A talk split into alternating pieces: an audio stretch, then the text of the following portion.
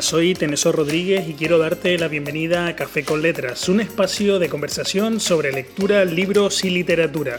Puedes escuchar Café con Letras a través de Spotify, Apple Podcasts, Google Podcasts y otras plataformas dedicadas a la radio por Internet. Aquí comienza Café con Letras.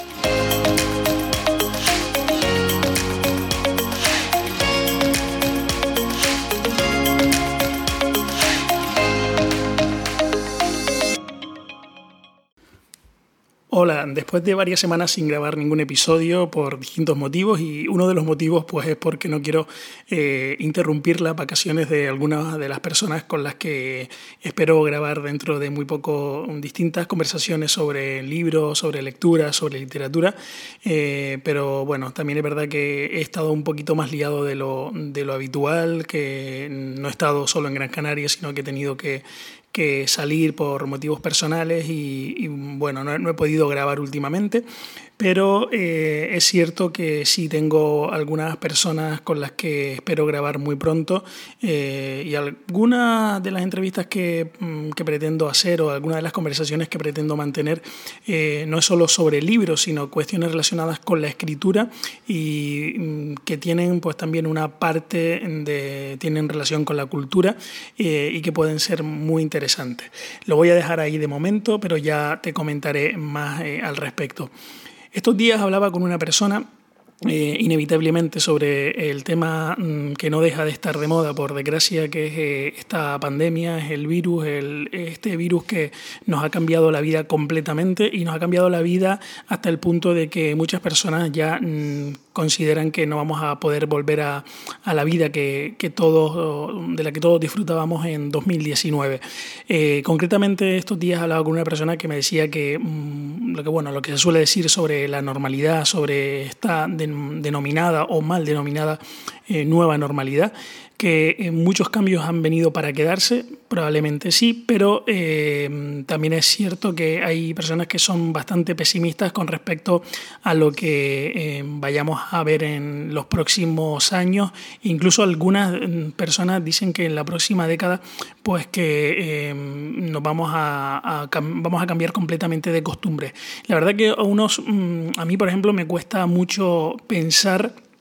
que no podamos volver a relacionarnos con nuestras amistades, con nuestros familiares de, de la manera que lo hacíamos hasta hace tan solo unos meses. Eh, se me hace cuesta arriba, pero también es verdad que como soy un optimista, en algunos casos empedernido, eh, pues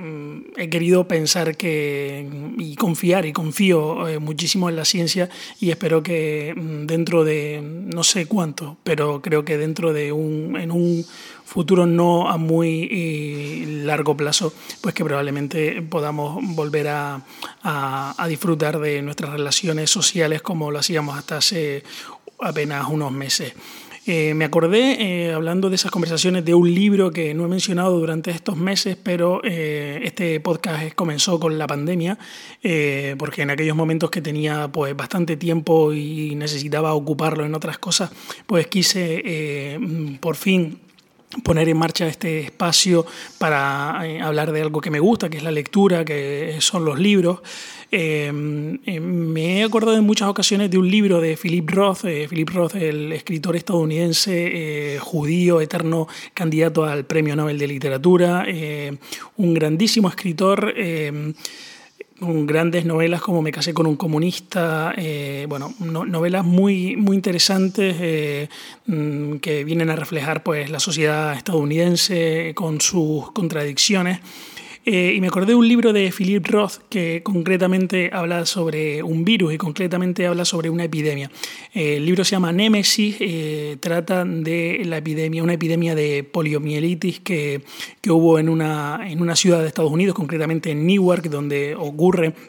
de donde era Philip Roth y donde ocurren, eh, pues, eh, donde suceden eh, o está el escenario de la mayoría de, sus novelas. Y en esa novela, en Némesis, una novela que me encantó, por cierto, hablaba de esa epidemia de polio que, que, llega a la ciudad y empieza pues, a dejar un montón de, de destrucción por el camino con esos niños que tienen que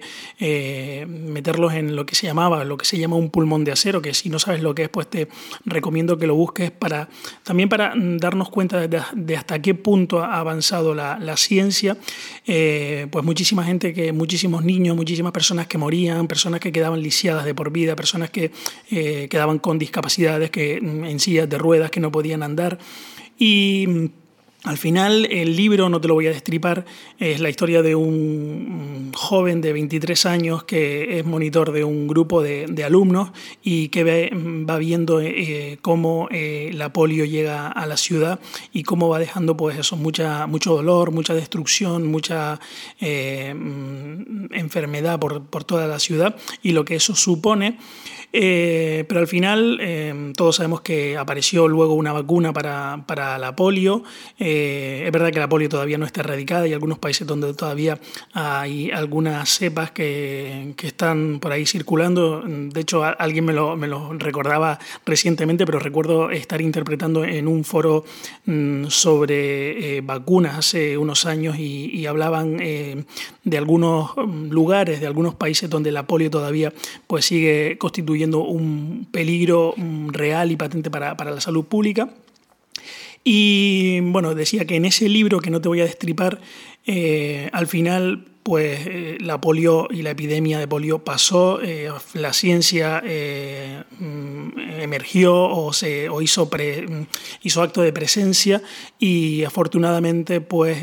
los casos de poliomielitis pues dejaron de tener incidencia en la población y dejaron de afectar. Eh, y bueno, eh, yo he querido pensar que con este coronavirus que va a ocurrir algo similar, que la ciencia en un momento va a dar con la tecla, eh, va a dar con el... No sabemos si habrá bala de plata o no, pero que por lo menos vamos a encontrar alguna forma para poder volver a esa normalidad. En eso quiero pensar, a lo mejor mi, mi optimismo es descabellado, a lo mejor es desmesurado, pero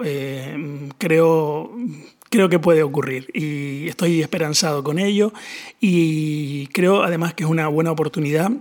Ahora están saliendo muchísimos libros relacionados con los virus, con las pandemias, eh, libros, eh, algunos negacionistas, algunos libros eh, muy oportunistas, otros sin ningún tipo de base científica ni argumentación alguna, otros con teorías mm, de conspiración. Mm, a lo mejor no es, el, no es lo mejor para leer en estos momentos de tanta incertidumbre, pero si te apetece a lo mejor leer algo al respecto y a lo mejor esperanzarte como yo me siento, pues creo que Nemesis puede ser un, un libro para, para ello. También creo que Philip Roth, si no lo has leído, eh, que es un magnífico escritor al que vale la pena eh, conocer, al que vale la pena leer con sus lecturas, con su literatura. Eh, hace uno, falleció hace, hace creo que dos, tres años, falleció, no, recuerdo ahora mismo, pero fue candidato eterno, era el eterno candidato entre la terna de escritores que estaban, que eran candidatos al Premio Nobel de Literatura, pues Philip Roth solía aparecer, al igual que suele aparecer Murakami, suelen aparecer otros escritores que están siempre como en, ese, en esa terna.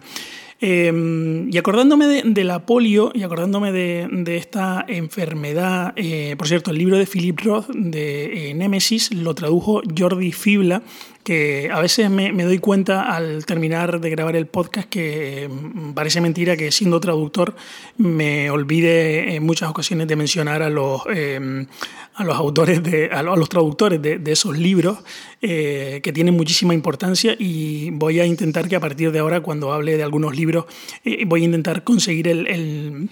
el nombre de los traductores porque a veces no, no, los, no los, menciono y creo que hay que tenerlos eh, muy presentes.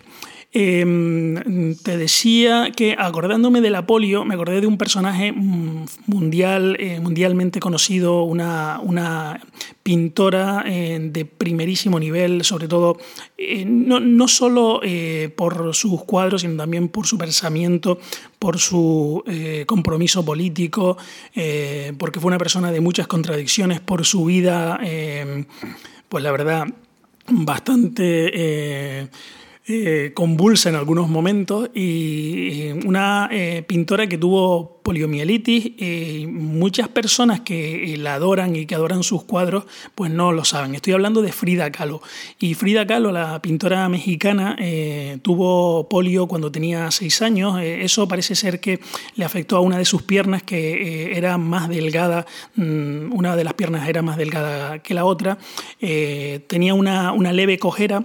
eh, y eso es verdad que muchas, muchas personas no, no, lo saben, pero además Frida Kahlo luego tuvo una vida eh, de muchas dificultades físicas, no solo por, por esas secuelas de la polio, sino también porque eh, Frida Kahlo tuvo un accidente cuando iba en guagua, como decimos en Canarias, en, en autobús, que el autobús en el que viajaba pues chocó contra un tranvía y el pasamanos del autobús le, atravesó la pelvis. Imagínense, vaya eh, tremendo accidente y tremenda eh, lesión para, para una, adolescente, para una mujer joven como Frida Kahlo en aquellos momentos. Eso pues la, la, llevó a estar en cama muchísimos años, a tener muchísimos problemas de columna, muchísimos problemas de, dolores eh, y además tuvieron que construirle una especie de corsé especial para, para que pudiera eh, estar cómoda y para que pudieran intentar eh, curarse las heridas que le había provocado aquel accidente. Frida Kahlo, como imagino que muchas personas conocerán, fue una pintora eh, pues, no solo muy famosa, sino también que muy conocida por el colorido mm, de, sus cuadros, por, lo, por mm, los autorretratos, donde reflejaba pues, momentos muy importantes de, su vida eh, fue una pintora también que estuvo casada con Diego Rivera. Diego Rivera, concretamente, un muralista mexicano muy famoso.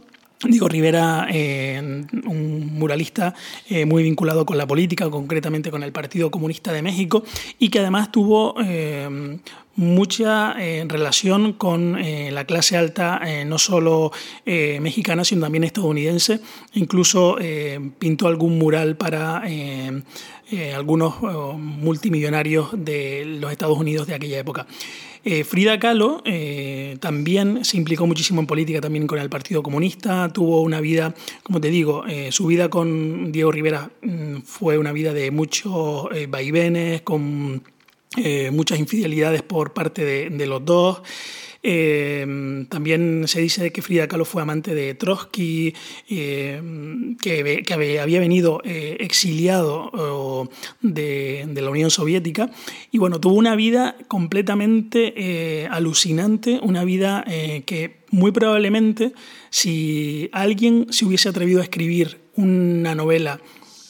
contando la vida de Frida Kahlo sin que Frida Kahlo hubiese existido, pues probablemente pensaríamos que esa novela, em, que esa persona que ha escrito esa novela, pues que se le ha ido un poco la cabeza y que ha escrito algo que es completamente imposible de que ocurra. Pero sin embargo ocurrió, y ahí está el personaje de Frida Kahlo. Su vida es, em, más increíble que la, la, realidad de su vida eh, supera a cualquier ficción. Y acordándome de, esta historia y de que Frida eh, padeció la polio, Em, me acordé de un libro que leí hace muchos años, em, probablemente yo creo que entre 2003 y 2004, no sé si se podrá conseguir todavía ese libro, imagino que sí, eh, que se llama eh, Mi hermana Frida, eh, está escrita ah, esa novela, es una novela, una biografía mm, novelada, porque en realidad no es una biografía al uso, sino eh, una biografía muy bien documentada por Bárbara Mujica, una escritora estadounidense, y es una eh, biografía novelada traducida al español eh, por Gemma Rovira. Gemma Rovira probablemente no te suene, si no mm, te dedicas a esto de la traducción en España a lo mejor no te suene mucho, pero eh, yo tengo la, tuve la suerte de, conocerla en un congreso en Barcelona hace unos años, eh, ir a una de sus clases magistrales donde habló de la traducción de literatura eh, de ciencia ficción, a, pesar de que yo no me dedico a ese tipo de, de, traducciones, yo no me dedico a la traducción literaria, pero eh, te digo, si no sabes quién es Gemma Rovira, Gemma Rovira es la traductora de muchos de los libros de Harry Potter, de, si no mal recuerdo, de Patrick Rothfuss, que em, precisamente creo que fue el autor eh, en el que em, basó su, su clase magistral hace unos años en una en, un congreso que, de traducción que se celebró en la ciudad de Barcelona. Eh, Gemma Rovira de Barcelona, si no estoy equivocado. Pero bueno, eh, y si estoy equivocado, pues que alguien me lo diga y, e imagino que ella me tirará de las orejas porque creo que, mm, no sé si nos seguimos por Twitter o al menos yo la sigo y le tengo mucha admiración por, por sus traducciones de, literatura. También eh, Gemma Rovira, por cierto, también tradujo, ha traducido a muchos escritores que probablemente hayas leído, pero a lo mejor nunca te has, nunca te has fijado a mirar en esa contraportada o en esa, o en esa página quién, quién tradujo a, ese, a, esos autores. Eh, también sé que tradujo La mujer de papel, eh, que es una, una, novela de la que quizás hable algún día, una novela curiosa. Eh, pero bueno, de momento quería eh, recomendarte, por si te apetece en estos momentos, eh, ahondar en la figura, profundizar en la figura de Frida Kahlo, con esa, mm, esa mm, biografía novelada que se llama Mi hermana Frida, que está narrada de forma ficticia por la hermana menor de Frida Kahlo, por eh, Cristina, se llamaba su hermana menor, que además eh, tuvo también relaciones con su marido, con eh, Diego Rivera, en la vida real, con lo cual mm, viene a pintar mucho más la situación.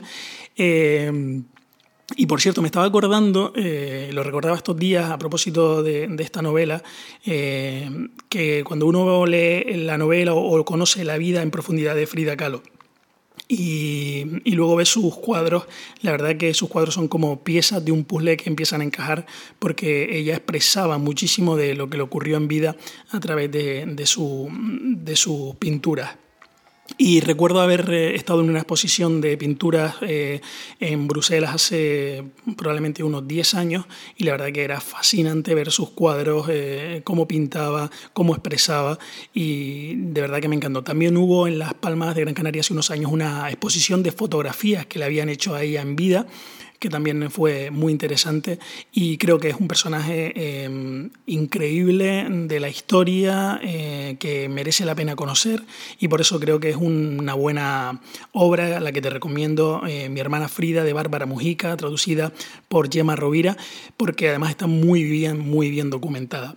Y por supuesto, si quieres eh, encargarte de un poquito de esperanza con respecto a mm, que la ciencia va a avanzar, eh, va a conseguir eh, encontrar el punto débil de este virus y que vamos a poder a nosotros avanzar y, volver a, a relacionarnos como nos relacionábamos hace unos meses, pues a lo mejor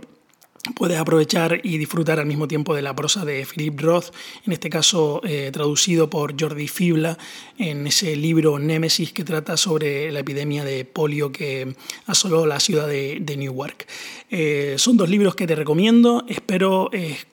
que estés, encontrarte pues, eh, en internet. Eh, si quieres me puedes escribir a través de arroba tenesorrp en Twitter o también puedes escribirme a tenesor.rodríguez.gmail.com y si te apetece también puedes dejar una reseña en cualquiera de las plataformas donde escuches eh, Café con Letras. Sabes que lo puedes escuchar a través de distintas plataformas, en, en Apple, en iTunes, en Google Podcast, en, en Radio Public, en un montón de plataformas puedes escuchar este espacio y espero eh, que volvamos a, escucharnos y a, relacionarnos muy pronto. Un abrazo desde Gran Canaria y escríbeme eh, cuando te apetezca y si quieres hablar de libros pues estaré encantado de que mantengamos una conversación.